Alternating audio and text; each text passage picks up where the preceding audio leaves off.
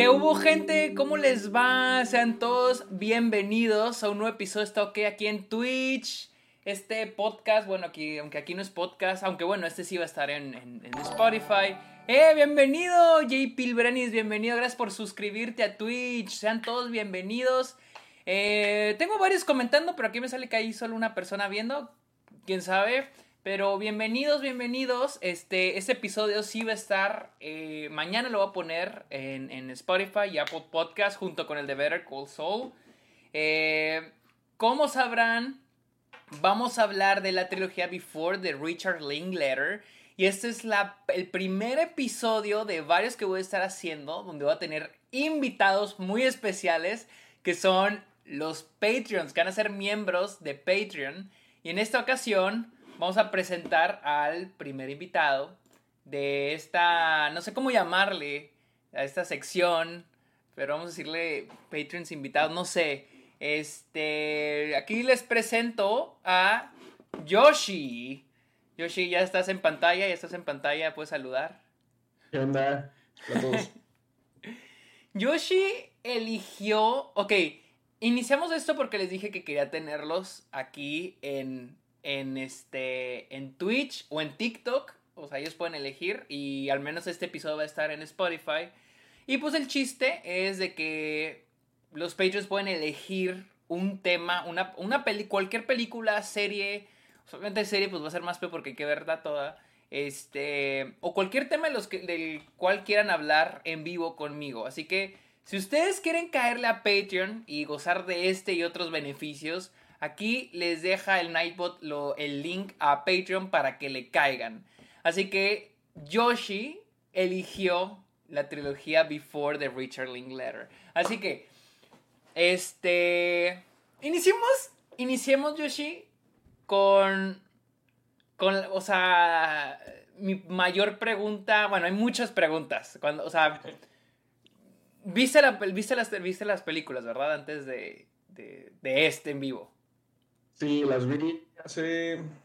Bueno, empecé con las primeras hace 15 días y la tercera me la eché el fin de semana.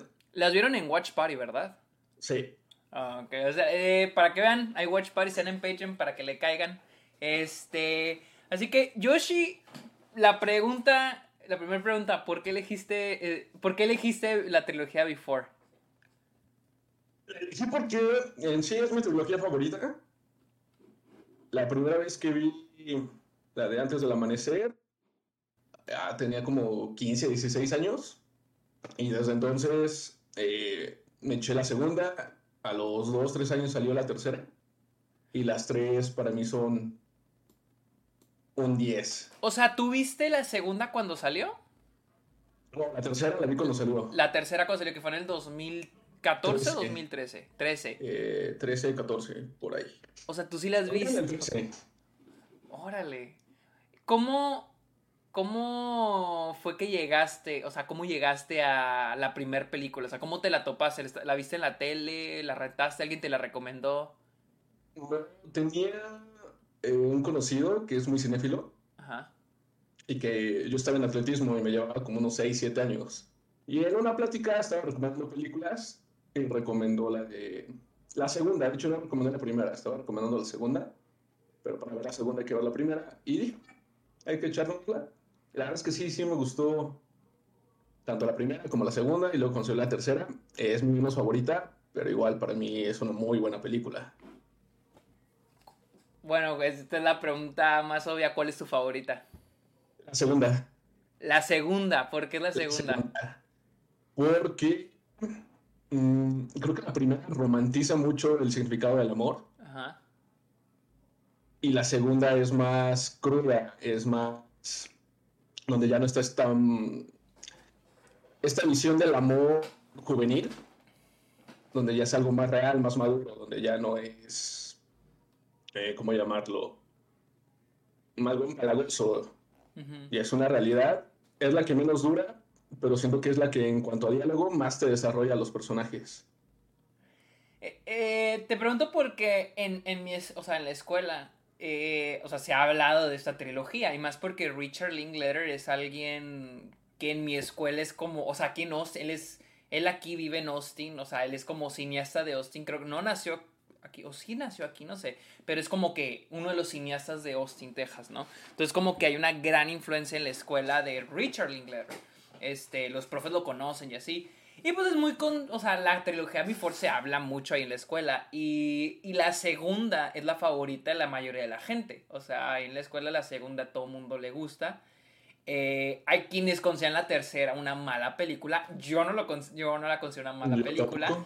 Eh, de hecho, la primera vez que yo la vi, las tres me gustaron mucho. O sea, no las sentí, no las sentí diferentes. O sea, las sentí diferentes y al mismo tiempo sí. O sea, para mí no eran comparables. Sea, cada una era diferente. Pero esta vez que las vi, porque sí las vi, este... Sí, la tercera es la que siento más, este pues poquito más floja. O sea, más, más floja. ¿Qué, qué, o sea, tú ya lo dijiste, la que también se te hace más floja. ¿Qué, ¿Qué, es lo que se te hace flojo de la tercera película? No es que se me haga flojo como tal, pero comentaba eh, que como estoy, o sea, ya pasé la etapa de la primera película, ahorita estoy como en esta etapa de mi vida de la segunda película, igual y para dentro de 10 años que vuelva a, a revisitar la saga, igual y conectaré más con esta tercera película, porque ya estaré en ese punto de mi vida. Entonces, obviamente uno quisiera en el imaginario que la tercera película se apegara un poco a como es la primera y la segunda, pero siento que si se apegara a esta trama de que se dejaron y se vuelven a ver dentro de 10 años, ya no vería caso que se contara esa historia. Siento que el contar una historia de se quedaron juntos y cómo están después de 10 años, era el camino que tenía que seguir para que funcionara una tercera película. Y te digo, no es que se me haga floja, simplemente no conecto mucho con esa, con esa visión, pero lo comprendo. No, sí, y sí es cierto, o sea, porque si hubiera sido, no es por hacer esta comparación súper pendeja, pero es como que pasó ayer, o sea, que hagan lo mismo y repetir lo mismo, pero, o sea, no hubiera tenido sentido. O sea, y, creo que lo, que lo padre de la tercera es como decir, a ver si esto funciona. Porque creo que en la segunda es donde vemos más fricción, es donde empezamos a ver fricción, que es, el, la escena en, el, en, el, en, en la camioneta. Cuando van de regreso a llevar a esta Celine, es cuando empezamos a notar fricción. Pero solo es un momentito, porque eso que dices es cierto, es este es, es, la película es muy, la primera es, creo que la primera es mi favorita, pero sí romantiza mucho lo que es el amor, conocer a una persona. Y creo que si lo ves a grandes rasgos, es como, por, es como etapas, ¿no? La primera etapa es... Sí, la etapa del enamoramiento. Sí, el enamoramiento y que estás y que, te estás bien interesado y luego estás viendo las cosas bonitas y tú cuentas también tus cosas bonitas y cuentas alguno que otro problemita, pero todo es bonito. Y en la segunda es cuando se empieza a ver ahora sí los problemas, los dilemas, los problemas reales que tenemos. Y a la tercera ni se diga, o sea, la tercera ya es más cruda en eso. Sí, completamente. Entonces te digo, eh, la tercera no se me hace floja, solo en cuanto a la historia es con la que menos conecto por el momento. Algo padre precisamente de la trilogía es que dependiendo en qué etapa y cómo estés también sentimentalmente, es como las vas a percibir y cómo los diálogos te van a llegar a conectar o no. O sea, entonces tú, tú la tercera pues la viste hace 10 años. Y esta, o sea, entonces tú te sientes...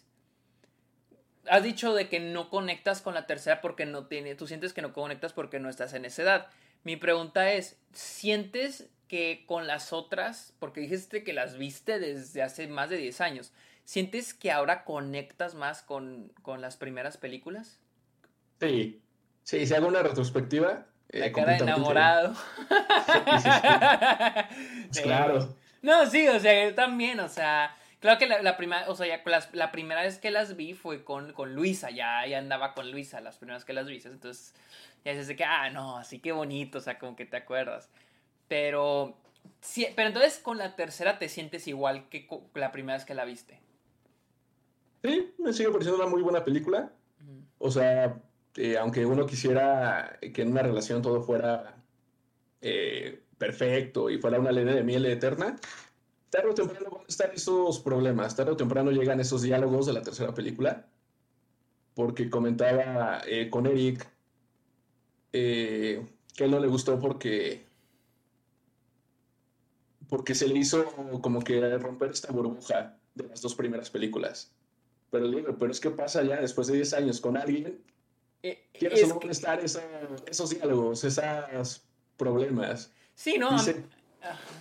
O sea, una parte que muchas veces oigo de la gente decir, es que como que la pelea inicia de la nada. Y es que así pasan las peleas, o sea, de repente estás bien, dices algo y empieza la discusión con una pareja ya cuando tienen un tiempo. Entonces digo, para mí, o sea, esa parte del guion no, no se me hace que esté mal. Se me hace que está bien planteado porque son cosas que suceden. No, sí, y aparte, siento que no tendría, o sea, ahora sí eh, sería ahora muy idealizado el que 10 años después vivieron felices para siempre, ¿me entiendes? Ay, mira, cuando, y a, mí me, a mí me gusta mucho el cómo inicia, o sea, hoy, hoy tuve una conversación con un potencial director de fotografía que tengo para un corto, y algo que me preguntó fue, me dijo, me gusta el concepto, pero ¿por qué ocurre en este momento? O sea, ¿por qué todo este problema, esta historia que estás escribiendo ocurre en este momento? O sea, ¿por qué no ocurre en este otro momento? Y algo que pienso de la tercera es cómo inicia. O sea, e, la tercera inicia, porque es importante pensar dónde inician las tres películas. La primera inicia pues cuando se conocen en el tren. La segunda cuando este güey está presentando el libro. Y la tercera es cuando está llevando a su hijo al aeropuerto. Y que técnicamente es lo que desata todos los diálogos y conflictos que van a tener durante toda la película. O sea, eso, eso es lo que se me hace muy interesante, que la película inicia con eso con, el hijo, con llevando al hijo al, aeropuerto.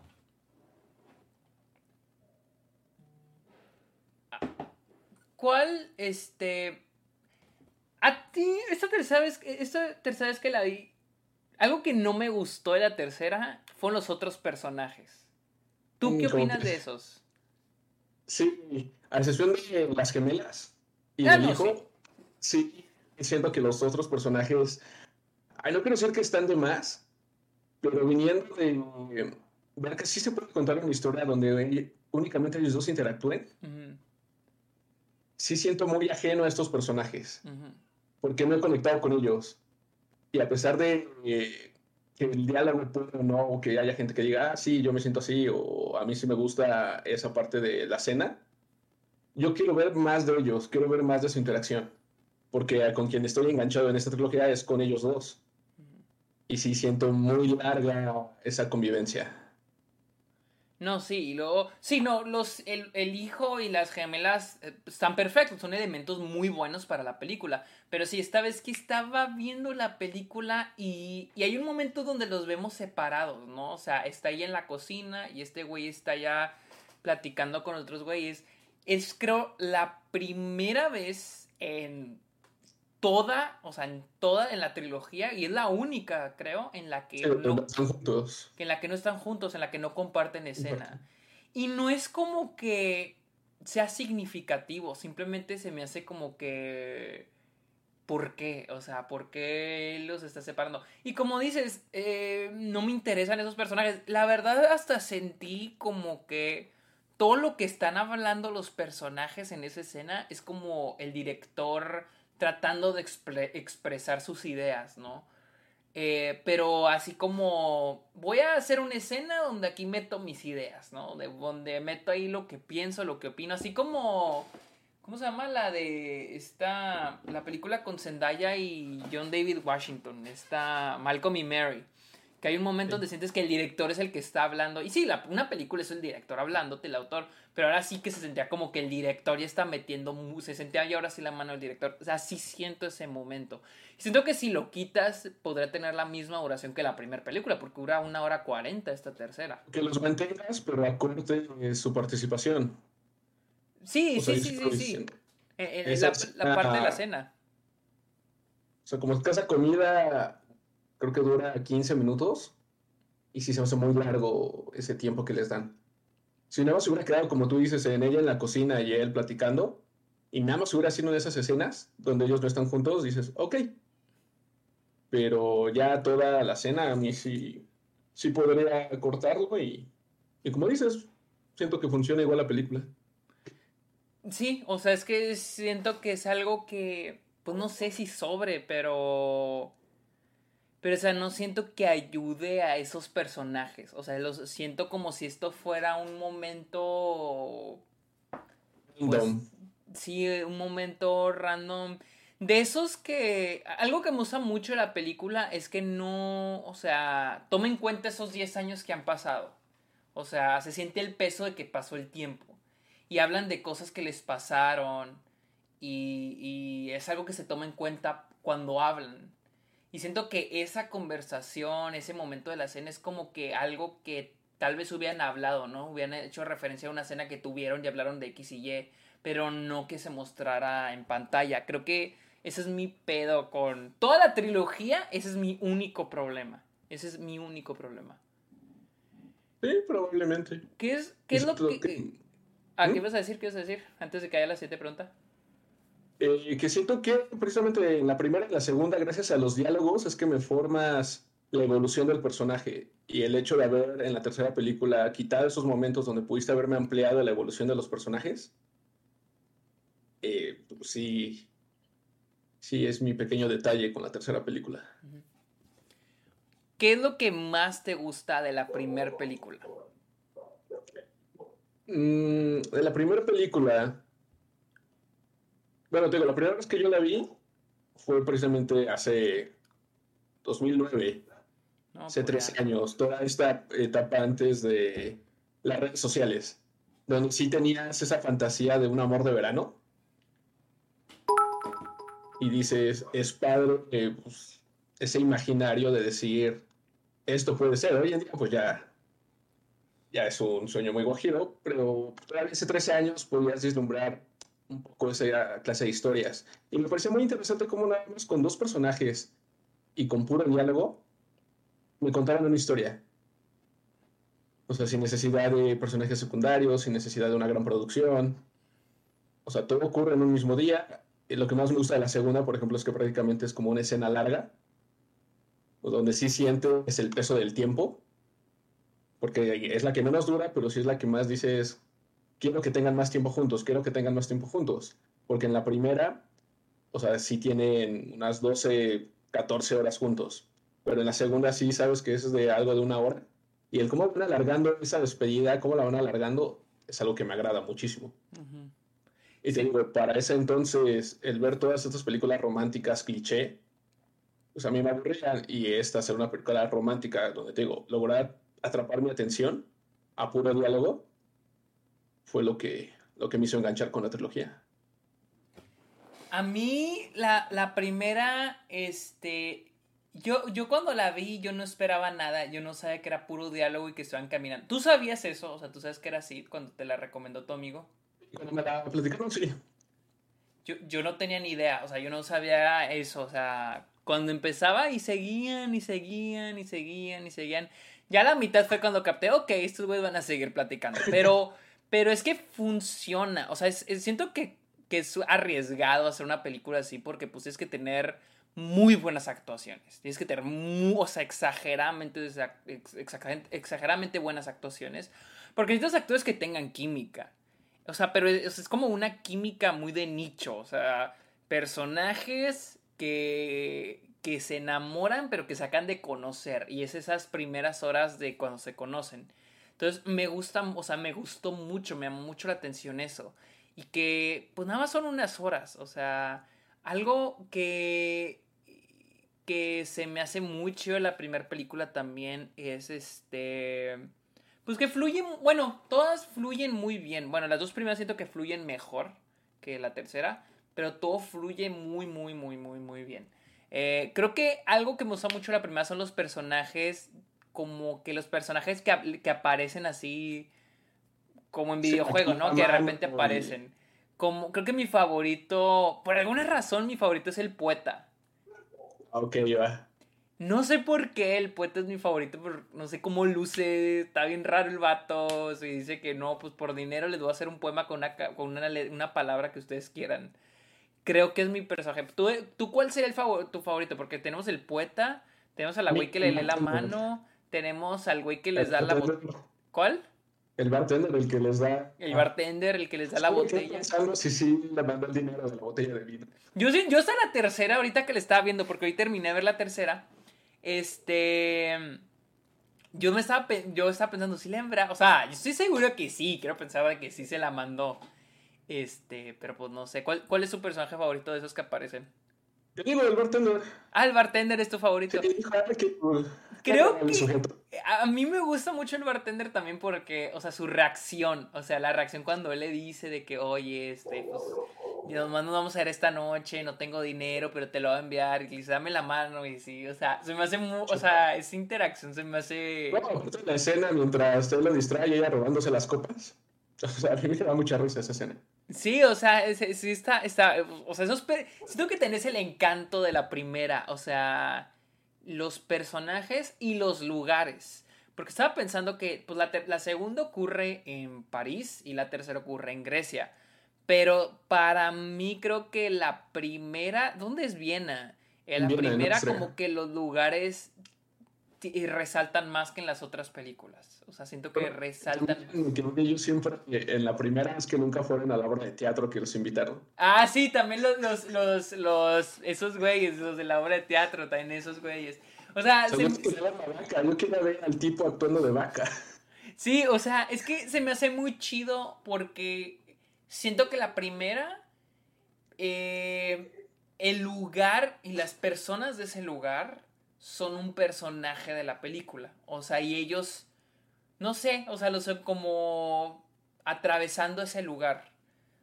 Y, y, me, y me gusta que al final de la película hay un como un montaje de los lugares que visitaron cuando se separan. Eh, que ella, él ya va con el camión y ella va ya en el, en el tren. O sea, me gusta que hay una toma de cada lugar que visitaron. Se me hace como un toque bonito que le agrega como que Viena es un personaje de, de la primera película. En la segunda, pues sí, París, pero pues es París, ¿no? Pero no siento que sea tan fuerte como Viena. Eso, eso es algo que... Incluso los lugares que eligen retratar en la primera película tienen un significado. En el cementerio tienen este diálogo. En el bar, pues el bar, el parque. Cada parte eh, o cada lugar que visitan tiene su propia historia dentro de su contexto en París nada más es ellos caminando. Entonces ahí París no es un personaje, a, comparación de Viena. Pero es interesante, no sé si estaríamos sobre pensando mucho la película, pero es interesante que en la primera él le dice, bájate conmigo, voy a pasar aquí el día, o sea, quédate conmigo y vamos a conocer Viena. O sea, el propósito es conocer Viena. En la segunda, pues Está en París, pero su propósito ya no es conocer París, ya dijo que ya ha estado ahí. Eh, pero aún así están conociendo un poquito. A pesar, el problema ahí es de que el tiempo tiene que agarrar el avión. Y en la tercera incluso tenemos la escena de las ruinas. Que, que las niñas quieren ir, pero vienen dormidas y dicen, ay no, mejor, o sea, que es como que ahora lo van a ignorar. Es como que ahora algo emblemático de este lugar donde estamos lo vamos a ignorar. Y tenemos el, final cuando están en la habitación y este es el índice de que se quiere ir, que esto ni siquiera parece Grecia, algo, tiene un diálogo así. No sé si es sobre analizar la película, pero no sé, ahorita que lo pienso. Pero es que la primera película, o sea, es sí este descubrimiento desconocido, no solo a darte la oportunidad de conocer a otra persona, sino también darte la oportunidad de conocer un lugar que no, o sea, un lugar desconocido. Pero son primeras veces. Y esa es la magia de la primera película, la primera vez. Mientras que en la segunda ya, o sea, ya no, o digo, no se siente esa parte de mira esto, inclusive si hay destellos, como cuando ella se sube al barco y dice, ah, llevo viviendo toda mi vida en París y nunca lo había hecho. O sea, sí son esos detalles. Pero la primera es completamente el descubrimiento a cosas nuevas, incluyendo la ciudad. Esa es una forma de verlo, wow. Que este, de la segunda, de la segunda, ¿qué es lo que más te gusta de la segunda? Eh, la madurez de los personajes. ¿La qué? La madurez de los personajes. Que sí se sienten estos 10 años, donde en la primera película él era el cínico, el, no creo en el amor, no esto, no esto, y ella, ah, yo sí me voy a enamorar. Y como 10 años después, cambian completamente. Él fue el que se casó, el que tuvo una vida, el que idealizó ese amor y lo convirtió en un libro, y ella fue la que se siente insatisfecha en sus relaciones. Entonces, si es una evolución de los personajes, te digo, en cuanto a diálogo, siento es la que más te plantea la evolución de los propios. Y me gusta cómo se intercambian estos roles. Órale, no había pensado eso de, de, cierto. El personaje de Jesse, Ethan Hawke, él, no, él era muy escéptico, no idealiza el amor. Por ejemplo, tenemos la escena con el poeta que dice, ay, ¿a poco crees que ese güey hizo el poema ahorita? O, o las cartas. O la de, la, ajá, la de las manos, este, también. Sí, era el cínico que no cree nada y ella, no, sí, la vida es un misterio. Y, y, y al último, y sí es cierto, porque en la segunda él es incluso el que se acuerda de todo, o sea, él fue el que regresó, él fue el que, él sí se presentó a Viena para, para buscarla.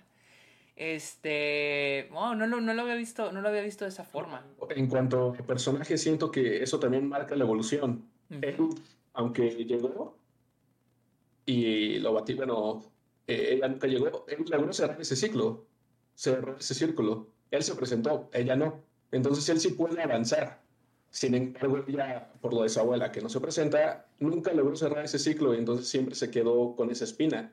Por eso, psicológicamente puedes decir, sus relaciones no funcionan posterior, porque nunca logró cerrar ese, ese romanticismo, no se presentó y entonces ella se amargó. Y él pues no le quedó otra más que seguir, escribió el libro, pero en todas las partes de su vida avanzó. No lo había visto así, wow, no lo había visto así. ¿Qué, crees, volviendo al final de la primera, tú qué crees que se haya sentido? Porque pues cuando, tú dices la primera ya había una segunda. Pero ¿tú, crees, ¿tú qué crees que sintió la gente cuando vio la primera y no había ni segunda y obviamente no había tercera? ¿Qué crees que sintió la gente al ver la primera? O sea, acaba con ellos yéndose. Porque... Creo que es lo padre de los finales abiertos, que sí está la interpretación Habrá quien diga, ah, sí se reunieron y vivieron felices para siempre. Habrá quien diga, se reunieron, pero no funcionó. Y habrá quien diga, él llegó y ya llegó. O sea, un final abierto siempre te da esta parte del debate de lo que hubiera.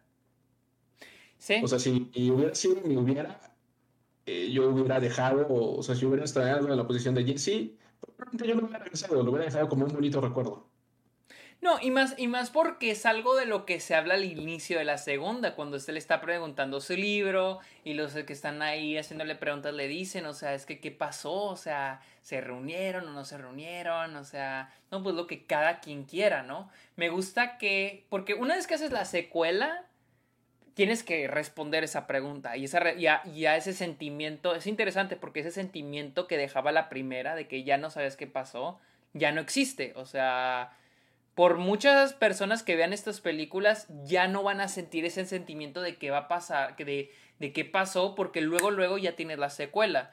Pero cuando salió la película, acabó y dijiste, no mames, o sea, ¿qué pasó? Se volvieron a ver. O sea, y me gusta que, te digo, ya ese sentimiento jamás va a existir. Entonces, me gusta que la segunda eh, está consciente de ese sentimiento y lo, y lo retoma, lo retoma un poquito con los reporteros cuando le están preguntando sobre su libro. Se me hace algo, se me hace algo muy padre. Y por eh, ejemplo, tú la segunda, a mí se me tocó la segunda sin que hubiera una tercera, que igual es este final abierto, de se queda, se va, ¿qué pasa? Y sí, o sea, como dices, esa emoción de tú crearte una secuela en tu mente, sobre qué pudo o no haber pasado. Ajá. Es algo que te da. Que siento que la tercera también flaquea en eso. Como que no te deja un final tan abierto. Sí, no. No, y, es que es que en la es que la es que la segunda eh, es como Better Call Saul y Breaking Bad, o sea, no puedo decir que Better Call Saul es mejor que Breaking Bad porque Better Call Saul funciona, muchas de las cosas de Better Call funcionan gracias a Breaking Bad. Y lo mismo me pasa con esta película. Siento que no puedo decir que la segunda es mejor que la primera porque muchas cosas funcionan gracias a la primera. O sea, todo esto, porque literal, toda la película, tú te estás preguntando, ¿se va a quedar con ellos? O sea, ¿se van a quedar juntos o no? O sea, es, lo que toda la película te estás preguntando. Y estás esperando a que llegues al final para ver si ahora sí se van a quedar juntos. Y yo no, yo no recordaba que acababa así. O sea, yo no, no, no, no recordaba que la segunda acababa así. O sea, cuando acabó, dije, ¿what? ¿Qué? O sea, yo no me acordaba. O sea, cuando le estaba, cuando cuando le estaba viendo, o sea, yo estaba que, tratando de recordar, pues, cuál era el final de la segunda. O sea, estaba de que, verga, pues, ¿cómo acababa? ¿Cómo acababa? O sea, obviamente ya sé que en la tercera siguen juntos, pero yo estaba tratando de pensar en la última escena. Pero es cuando ella... E, es el momento cuando ella está imitando a esta Nina Simón. Sí, es cuando está imitando a Nina Simón. Y de repente ya Faith y créditos. Yo, ¿what? ¿Ya se acabó? O sea, y digo, verga, o sea, la gente que vio esta película cuando se estrenó o antes de que saliera la tercera, han de haber perdido la cabeza, o sea. Y es que, aparte, en toda la segunda película nunca hay una escena romántica de ellos. O sea, sientes la química, sí, pero no hay una interacción, besos, abrazos, nada. ¿En la primera? En la segunda. Ah, sí, en la segunda no. En la segunda, entonces es ese final de. O sea, son buenos amigos, son recordando algo más. O sea, sí es un final que incluso para la propia película, o sea, uno espera ese momento en que estalle la química que se siente entre los dos, que nunca llega tampoco.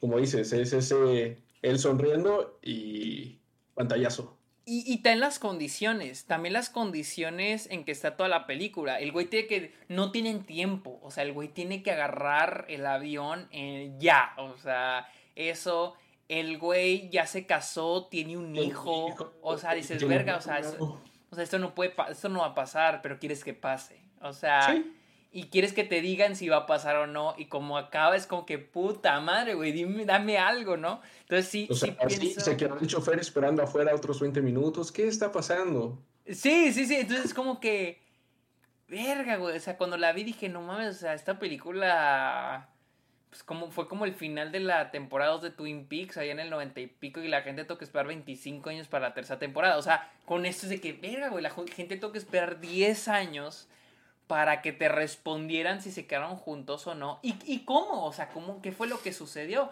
Y siento que el que inicia así con su hijo, siento...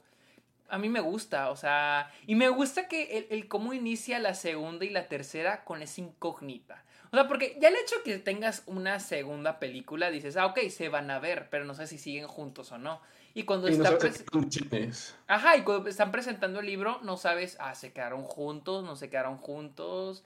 O sea, hasta que ya aparece y empieza la conversación. Igual en la tercera inicia y pues está con el hijo pero no sabes, oye, pues siguen siendo algo, no siguen siendo algo, se quedaron juntos y luego ya es cuando ves que ya literal se mueve la cámara y ves a las dos niñas, dices, ah, ok, tuvieron hijas. Entonces, este, inicia muy bien, inicia muy bien, la, la tercera a mí me gusta mucho. Este, ¿Qué te gusta de la tercera?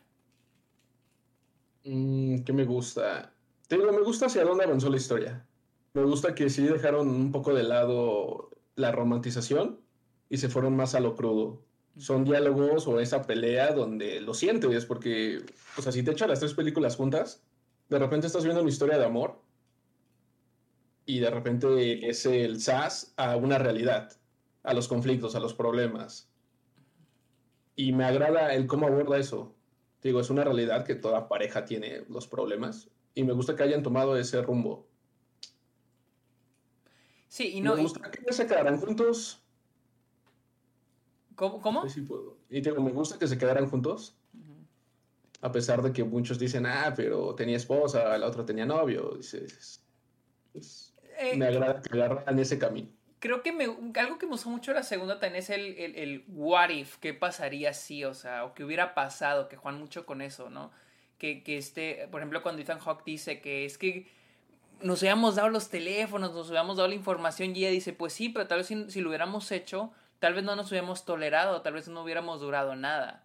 O, o, cuando dice que él iba a su boda, está en Nueva York y juraba haberla visto en la calle y ella dice que pues yo vivía ahí cerquita. O sea, es como el que hubiera pasado. Me gusta mucho cuando, cuando pasa eso. De hecho, aquí alguien la acaba de mencionar y, algo que alguien dije, acaban de decir, trilogía Before o Cleo de 5 a 7. ¿Has visto Cleo de 5 a 7 de Agnes Bagdad? No. Eh, es algo muy. De hecho, eh, de hecho, lo iba a mencionar ahorita. De que siento que. hay una, no sé, supongo que hay una inspiración muy grande por parte de Richard Linklater, porque Cleo de 5 a 7 es una película francesa de Agnes Barba que trata de una mujer, la tarde de una mujer, cuando, de, cuando le van a avisar si tiene cáncer o no. Entonces de 5 a 7 es su, es su, su, es su vida de 5 a 7 de la tarde, por, es una tarde, ¿no? Entonces, y es en París, o sea, entonces sentí como, eh, claro, de 5 a 7 en esta película, o sea, y alguien lo mencionó, entonces dije, ah, entonces sí lo menciono. Este, y sí, creo que es algo que me gusta mucho de la, de la segunda, el What If. Otra, otra cosa que noté, y yo creo que muchos que la han visto lo han notado, ¿no sientes que hay que mientras más avanza la trilogía, más sexual se vuelven las conversaciones? Mm. Porque la primera película no, no recuerdo que que se hablara de sexo hasta el final, que es cuando ahora sí van a tener, van a coger, van a tener sexo. Este, y, y ni siquiera se ve, o sea, ni siquiera se ve. La segunda. Hasta la segunda te confirman que tuvieron sexo. sí, en la, segunda te confirman. Y, y, de hecho, en general se habla más sobre el sexo en la segunda. Pero incluso el sexo de una manera más romantizada. En la sí, en la tercera. Está toda la escena. Sí, es verdad. Y en la tercera es ya más crudo. O sea, se ve ya las conversaciones sobre el sexo son más crudas. Este. Entonces, no sé, fue algo que noté esta vez que, esta vez que la vi. ¿Qué es? También algo padre de que sea cada 9, 10 años las películas es que la historia se adapta a ese preciso momento en el tiempo. Porque si hubiera sido en el 94 la primera y que sacaran la segunda en el 96, no tiene el mismo impacto, aunque digas, esta historia son 7 años después porque precisamente eh, cada película no solo es su historia, sino también el contexto histórico en el que está escrita. Y todo lo que han vivido. Todo lo que han vivido, o sea, porque es un momentito donde hablan de 10 años, o sea, 10 años de cosas que les, les han pasado y que se quieren compartir. Este. Sí, o sea, sí. Las feministas que tiene esta Celine no es lo mismo haberlo visto en el 2013, donde ya está esta plática, a que hubiera funcionado en el 2003 o en el 99. O sea, es algo que pega mucho para la conversación que se tenía socialmente en, eh, ese año. De decir, la mujer no solo es la ama de casa, no solo es la madre, sino buscar esta realización profesional es algo que en el 2013 ya se tenía, que te digo, en el 94 y en el 2003, pues apenas iba. Sí, no, y en el, en el 2000 que fue 2004 cuando salió la segunda. En el 2004 pues fue, se habla mucho sobre las acciones que quiere llevar a cabo como activista esta Celine. Pues tenemos en cuenta todo lo del 9-11, se empezó a hablar sobre el calentamiento global. No sé si Katrina fue por esas... creo que Katrina fue después, 2005 creo. Este, entonces sí sí se nota, o sea, el brinco en el tiempo. En la tercera tenemos hasta las redes sociales, o sea, cuando, o sea, cuando contesta el teléfono Celine, o sea, que suena su teléfono, dije, oh, o sea, es la primera vez que, que hay un teléfono, o sea, en esta... Y una conversación es cortada por un celular. Ajá, o sea, es la, es la, es la primera vez que tenemos un teléfono en, en, aquí en esta... Pues en la trilogía, o sea, nunca, no hemos tenido, o las redes sociales que hablan de de Facebook. Y me gusta mucho cuando hablan sobre el hijo, que hubo una chica que le gustó ahí de, de ¿cómo se llama? De Grecia. Me gusta mm, mucho porque es como el amor idealizado, pero con una nueva generación. Sí, lo dicen, de que ahora pueden mensajearse por Facebook, tener videollamadas, algo que ellos no tuvieron. Ajá, ajá, exactamente. O sea, y de hecho como vi la primera, mm, o sea, yo decía, ¿sería esto posible? O sea, que alguien ahorita conociera a otra persona. Porque se supone, para los que no sepan, no sé si tú sabes, esto es basado, o sea, esto fue algo que le pasó al director, a Richard Linklater. En el 88, 89. Sí, que él conoció a una chica en Filadelfia, creo que cuando iba a visitar a su hermana, eh, y pasaron de que lo mismo, o sea, una tarde en la noche juntos. Y ya nunca compartieron teléfono, no compartieron nada, y pues ya cada quien para su rumbo. Y creo que cuando salió la segunda película o la tercera película, Y se enteró que la chava ya había fallecido y le dedicó el, la película. El hermano de la chica lo contactó y le dijo, ¿sabes qué? O sea, a mí mi hermana me contó esta historia, o sea, me contó esta historia y pues es tu película, o sea, dijo, no, yo la conozco, que ha sido de ella, dijo, no, ella murió. Dicen que murió el día siguiente de cuando se vieron. O no sé exactamente cómo está la historia, este, pero pues falleció en un accidente de motocicli de moto y, está medio trágico ese pedo. O sea, esa, historia sí está más trágica que. Más trágica que la abuela. Ajá. En la tercera, como dices, sí es cierto. O sea, en la tercera sí es este. La tercera es más. No deja el final abierto. Es un final. Siento que es un final más sobre el sistema de pareja, ¿no? O sea, de, de repente estamos enojados y de repente somos felices, ¿no? Está chistoso porque ayer estaba viendo el episodio de, de Malcolm, comparando con Malcolm. Estamos viendo el episodio de Malcolm. ¿Y cinco cosas de... las que vamos a ir juntos ese? No, no, no, no, no, no. Eh, no, el de... No es, de, no es algo de pareja, pero el, el cuando van a visitar a la familia de Hal y que el, y que el abuelo no toma en serio nada de lo que dice Harlan. O sea, siempre le está haciendo cosquillas y la chingada, ¿no? Y me recordó un chingo eso, la tercera película, cuando Ethan Hawke llega y empieza a hacerse el payasito, ¿no? Eh, y al final ahí está como que harta y él dice que es que estoy haciendo un esfuerzo para hacerte reír, la verga. Y este y al último ya le empieza a seguir el juego y ya están contentos y felices y se acaba la película. O sea, esa, idea de que a veces los problemas se ignoran, ¿no? O sea, yo creo que es normal ni siquiera en parejas, también en familias, ¿no? O sea, en mi familia se vive eso de, que a veces hay un problema y la... Y, ajá, ya estamos felices, pero ignoramos el problema, ¿no? Siento que es algo muy normal y que me gustó mucho que se tocara en la película, pero no sé si para que fuera el final. Sí, como te queda ese final agridulce de esto es lo que me espera. No, y aparte porque creo que a diferencia de la segunda, porque la segunda con lo que pasó, la, gracias a la, segunda siento que también funciona por lo que ocurre en la primera. La idea de que pasó un día juntos y te dicen, ¿sabes qué? No, no se volvieron a ver y pues no se quedaron juntos, siguieron sus vidas y aquí se lo van a reencontrar. Y la pregunta es, ¿se quedarán juntos? En la tercera solo existe la pregunta de ¿se quedaron juntos o no? Y ya te dicen sí, sí se quedaron juntos, pero no hay más preguntas que contestar. No hay más que resolver. Siento que esa es la cosa con la tercera.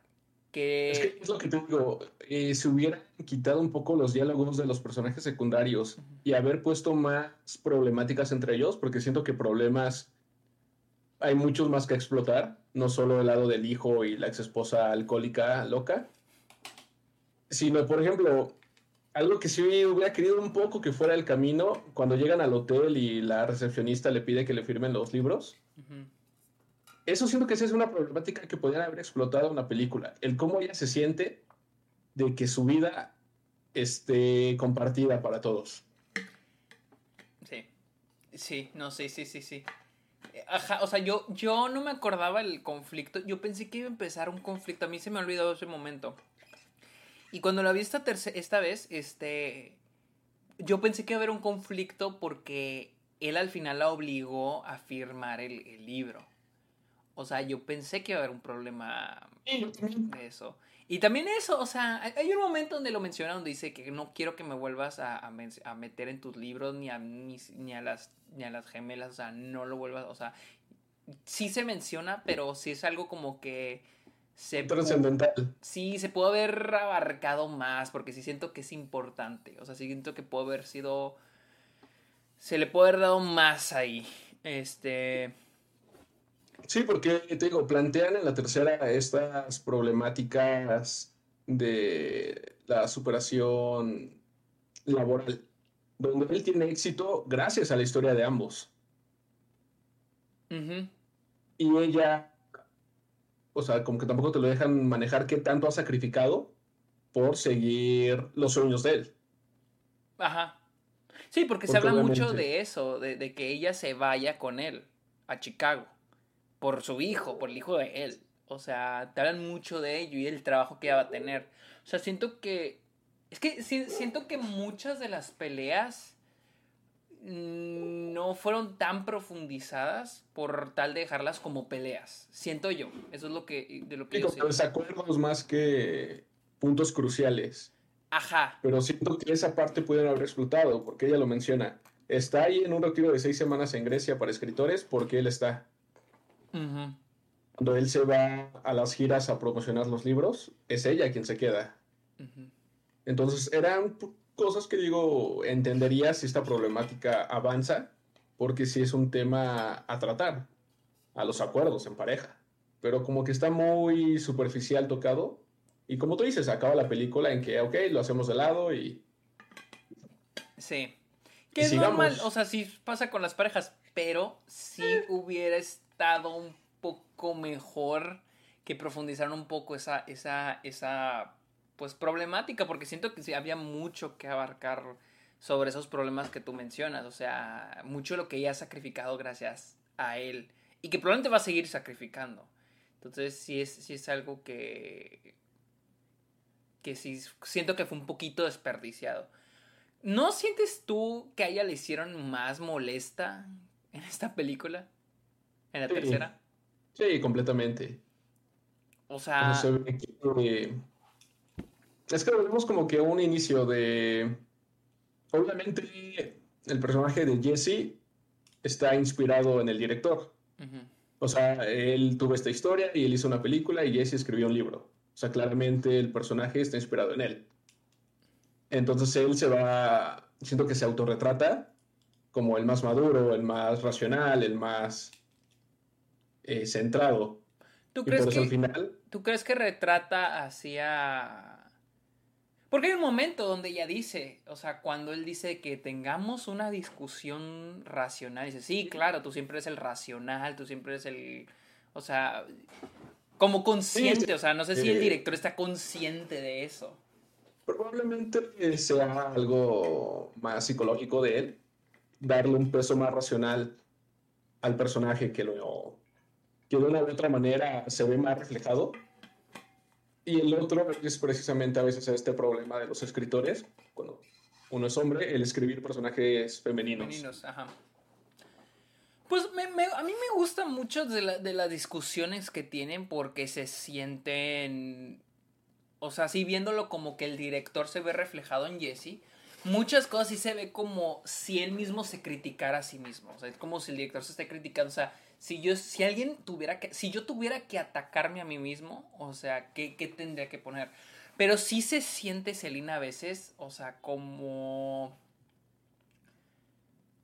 No sé, o sea, a veces sí se siente que es escrito por un hombre. Más en la, en la tercera, en la tercera, como que sí, Se, sí se siente más emocional. Afuera, como espectador dices, bueno, por lo que pelean, o sea, entiendo y si son razones justificables como para poder discutir.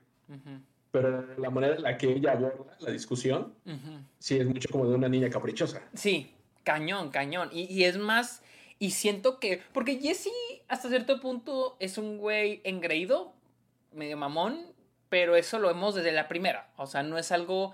Y con Celine es, es algo que en la primera no ves. En la segunda un poquito más y luego en la tercera lo ves un chingo. O sea, como dices, son problemas, pero que los Celine los aborda de una manera, no lo pudiese haber dicho mejor, o sea, como una niña caprichuda. O sea, y sí lo he pensado, o sea, eh, o sea, hubiera sido, o sea, no sé, o sea, se nota como que es el director pensando en cómo reaccionaría una mujer a, una, a una plática contra él. O, o, cómo ya reaccionó una mujer a una plática contra él, no sé. Este, sí se siente más como, ya se siente el, el male gaze en, en la tercera este, con, con, con el personaje Celine. Sí, sí, se me hace un personaje ya un poquito, ya un poquito más en la tercera película incluso el cómo retratan a la ex esposa o cómo te la platican. Así, la ex esposa es la alcohólica loca. Cuando tú nunca conociste eh, en pantalla a la, a la mujer, ¿no? Y entonces tú ya te quedas con el diálogo o con la idea de que la ex esposa es la loca alcohólica. La loca alcohólica. No, y, y, y, ponte a pensar, o sea, no es un retrato que te está dando el personaje Jesse. Te lo están dando los dos, también Celine. entonces ya tenemos a, la, dos locas, o sea, porque también a Celine ya nos la pintan como una loca. Mientras que la otra también es una loca alcohólica, entonces no lo había, no lo había visto así. También siento que, las mujeres en la cena, o sea, siento están muy... Eh, no sé, o sea, siento que las mujeres en la escena es. Es como. Como en Men, cuando mi Men de Alex Garland. O sea, siento. él es un hombre pensando que sabe cómo piensan las mujeres. Así, no, así lo sentí. O sea, me gustaría verlo, escuchar la opinión de una mujer sobre, sobre la tercera, bueno, sobre toda la trilogía, pero sí sentí esa, esa uh, plática en la escena, eso, o sea, de, de, que se siente más como un hombre creyendo que sabe cómo piensan las mujeres. Sí, por ejemplo, la viejita de la cena que perdió a su esposo y que sigue enamorada de su esposo después de que ya lo perdió y dice, ah, fue el amor de mi vida y esto cada día me lo recuerda. Yo digo, ah, yo hablo con mis abuelas y las dos me lo dijeron en algún momento. Si ellas hubieran podido, hace años se hubieran divorciado de mis abuelos. Entonces, el hecho de que digas, ay, ya murió hace 15 años y aún lo recuerdo y sigue siendo el amor de mi vida, eso, eso no pasa. Uno avanza, uno evoluciona, uno cambia. Entonces, si es como esta viejita eh, de, que guarda luto por el resto de su vida al marido que le falleció. Y, la chava de la cena, eh, me cayó bien, ya no puedo decir nada. No, y es extraño, y es extraño que nos pongan ese personaje, el de la viejita, en una película que está avanzando, que te está desidealizando el amor. O sea, que te está diciendo ahora que, toca, que el amor ya es más crudo, las relaciones son más crudas, y me pongas a una viejita que te idealiza el amor me gusta la chava que dice que ella está consciente que la relación no va a durar, o sea, van a cortar, tarde o temprano van a cortar. O sea, a mí esa, esa, chava sí me gusta mucho, el personaje me gusta mucho. Bien. Pues digo, de ella sí no puedo decir nada, ella me cayó bien, mejor que su novio sí me cayó. ¿Cuál? La chava de la escena del novio fue el que dije, no sé, muy ñoño. Ah, el, el, sí, sí, no, pero la chava a mí, me gusta mucho lo que dice, que es que estamos conscientes de que vamos a cortar. O sea, como que si te sacas, digo, órale, órale, o sea, sí, a mí, a mí sí me sacó de onda e, e, ese, ese diálogo, o sea, como que estar consciente que estás con una persona, pero es temporal, o sea, al rato ya, ya se va a acabar. Se me hace, pues interesante, se me hace un approach muy, muy interesante en, en, esa, en la cena, fue creo que el, momento que más me gusta, el diálogo que más me gustó de la cena. Porque, por ejemplo, si yo hubiera podido dar un final a la tercera película, es un final abierto entre se separan o se quedan juntos. O sea, que hubiera encaminado la historia a que hubiera una problemática en la que es, ok, tenemos que decidir, continuamos o nos separamos. Eh, y que ahí acabe la película. Para como acabó la segunda, o sea, porque ese digo, bueno, ¿cuál sería el final? Pero el, el, la, el, final abrupto de la segunda y la tercera puedes acabar cuando ella se va del hotel, cuando ella se va del cuarto. Ahí bien puede acabar la película. Sí, ya no te amo, se va y él se queda en la cama y ahí acabas la película y también te queda... ¿Qué va a pasar? Y, ahí sí te quedas de que, verga, güey, cortaron, o sea. Porque es cuando dice de que ya no te amo. E, ella le dice ya no te amo. O sea. Y, y, como al inicio de la película dice de que, oh no, o sea, acabas de encender la bomba, o sea, ya está tic, tic, tic, tic, o sea, ya se va a acabar esto. Que al final que dice, ¿sabes que ya no te amo? Y se va. O sea, ahí que hubiera acabado la película, no mames, güey. Hubiera sido. Ese hubiera sido un gran final. Ese hubiera sido un gran final. O sea, tener a la gente queriendo una cuarta parte. Sí, Sí, sí, ya para terminar, si hubiera una cuarta parte, ¿de qué te gustaría que tratara? Del divorcio. Del divorcio. Así como creo que fue Josué el que me recomendó una película.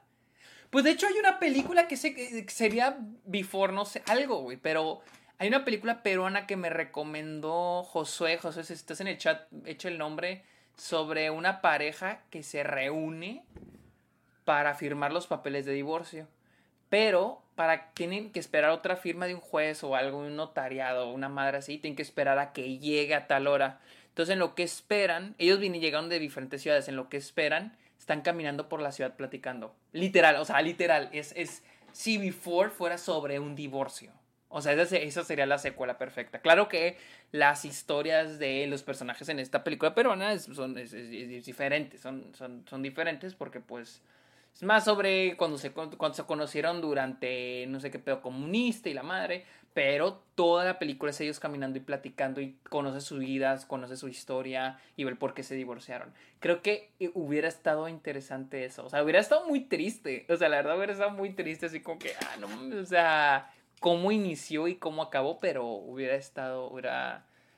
Hubiera sí, es un cierre a su historia completamente. Y puedes incluso agarrar precisamente como todo lo que contaron, en un divorcio en buenos términos, como que estamos muy con la idea de que un divorcio es siempre en malos términos, en mal plan, con peleas, y tú puedes mostrar una historia de un divorcio en muy buenos términos con dos personas que se dejaron de amar, pero se tienen cariño y tan amigos como siempre. No, y puedes crear, porque lo que es muy buena estas tres películas es, lo que es muy buena es creando preguntas. Y pues la pregunta sería de si habrá una última oportunidad para que se queden juntos, para que no se divorcien. Y obviamente tú quieres, tú como espectador quieres que se queden juntos, ¿no? Y al final sería, no, al final ya se divorcian y es el final ya ahora sí de la, de la cuatrología, ¿cómo se dice? bueno, pues, Sí, o sea, ya sería ahora sí un, el final. Sería, no sé, a mí, a mí ese final hubiera, estaría muy mamón, estaría muy mamón. Pero hasta ahorita se ha dicho que no, que no, que se ha hablado, pero que no se tiene nada, no se, no se ha grabado nada y creo que no se, hasta ahorita no se ha preparado nada. ¿Quién sabe por qué? Creo que una vez busqué, a ver, déjame busco, a ver si por aquí me sale alguna noticia. A ver, before. A ver si hay algo, alguna noticia. Noticias, noticias. Porque sé que hace poco hubo algo. A ver. Ah, ¿no? Eh, no, no, no, no. Oh, aquí dice, Julie Delpy once revealed why a fourth before was never made. Ok, aquí dice que ella dice. Eh, a ver, aquí dice que, que esta Julie Delpy o Delphi, no sé cómo se pronuncia, dijo que por qué no se ha hecho una cuarta película de, de Before. A ver, vamos, la voy a traducir porque me da hueva ponerme a traducir palabra por palabra. La busco un traductor. Porque a mí sí me interesa. A ver. Dice Dice, este... No sería histérico si la próxima película fueran solo ellos de forma aislada, dijo Hawk en una entrevista de IndieWire. Si hay una persona que hace reír al mundo sobre lo que está pasando ahora es Julie Delpy, no puedo imaginar lo que ella diría sobre esto. Y Linglar... Uh, ¿Dónde está la respuesta? Uh, dice, si los primeros tres tuvieran nueve años de diferencia, el cuarto no sigue esta trayectoria. Linklater querría un camino diferente y hace un cortometraje ambientado cuatro años después de Midnight, un largometraje dos décadas en el futuro. Lo pensamos, esas son las tres mejores experiencias de mi vida, antes del amanecer, antes de la tercera, antes de la medianoche, y usan parte, o sea, creo que es Ethan Hawke el que dice que... Que ya no. Que hablar tal vez en eh, dos décadas después, o sea, diez años después de hoy, es cuando cuando tal vez. Uh... Oh, aquí dice. Ok, aquí. Eh... Dice, what happened was that we, dice esta Julie Delpy, dice, los tres, o sea, porque creo que los tres son productores, Ethan Hawke, Julie Delpy, Delpy y este Richard Linklater son productores, dice, acordamos de que no no, de que no teníamos buenas ideas para una cuarta película. Eh, así de simple.